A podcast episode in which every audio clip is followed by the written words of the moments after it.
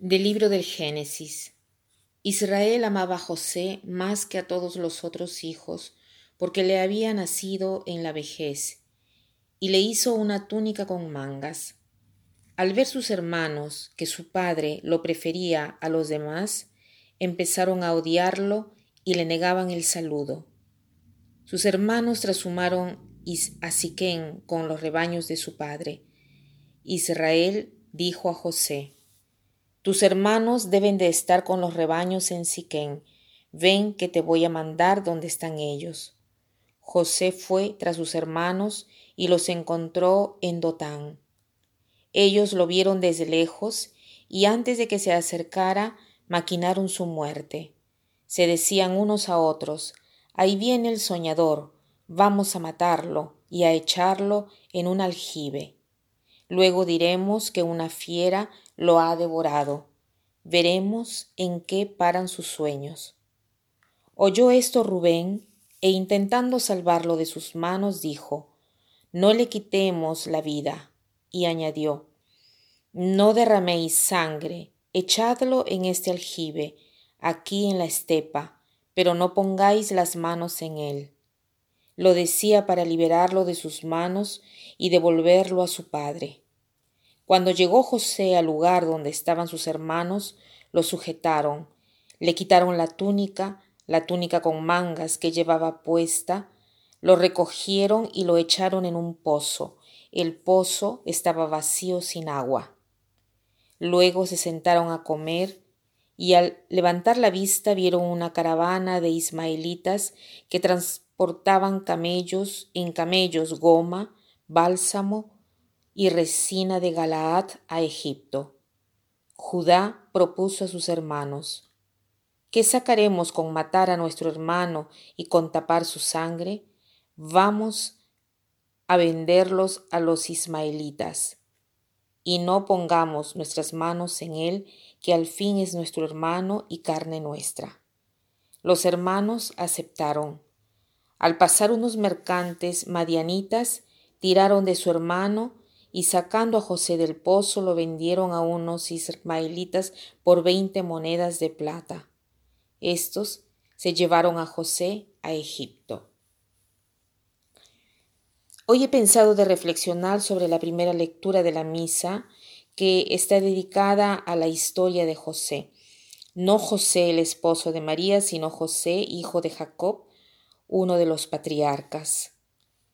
Es una historia muy interesante porque es una historia que es lo que sucede eh, frecuentemente en las familias, o sea, la envidia entre los hermanos. José era el preferido del padre porque era el hijo que tuvo en una edad avanzada o en la vejez, como dice la Biblia. Y los hermanos no podían soportar esto.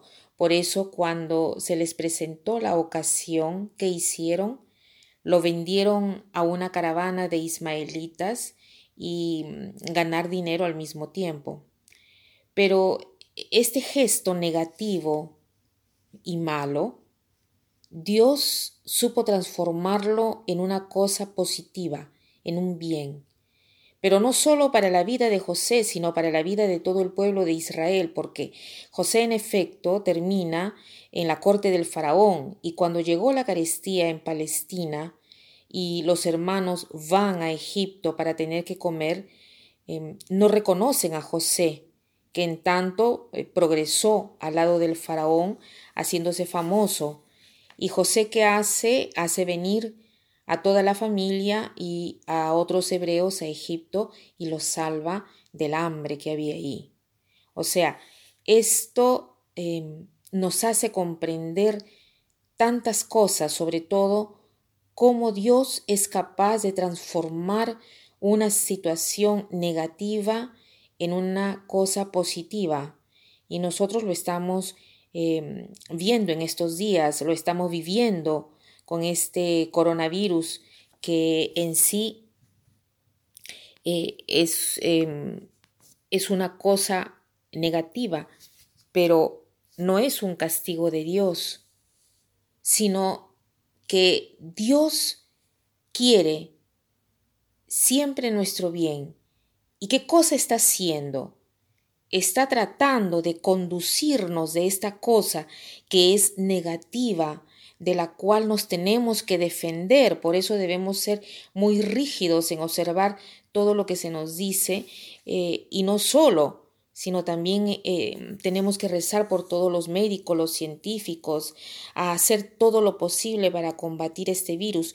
Pero Dios es capaz de transformar esta cosa tan negativa de sufrimiento de tantos tipos físicos, morales, espirituales, materiales, psicológicos. En cambio, Dios puede transformar todo esto, obviamente con nuestra ayuda que es lo que Él quiere. Entonces, este tiempo es también un tiempo de gracia. Por otro lado, José es envidiado por sus hermanos. Lamentablemente, tantas veces nuestro corazón alberga este sentimiento de envidia.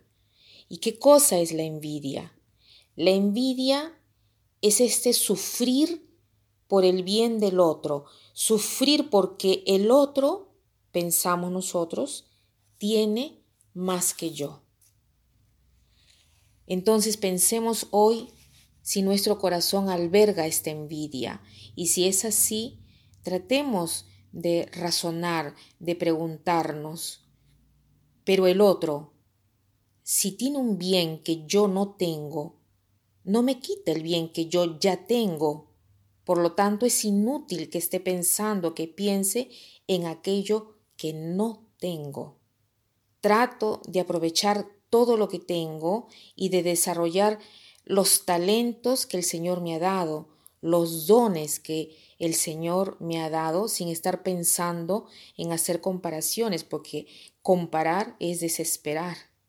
Y para terminar quiero citar una frase de la envidia que dice así, bendito aquel que ha aprendido a admirar y no a envidiar, a seguir y no imitar, a lodar y no adular, a conducir y no manipular. Bendito aquel que ha aprendido a admirar y no a envidiar, a seguir y no a imitar, a lodar y no a adular, a conducir y no a manipular. Que pasen un buen día.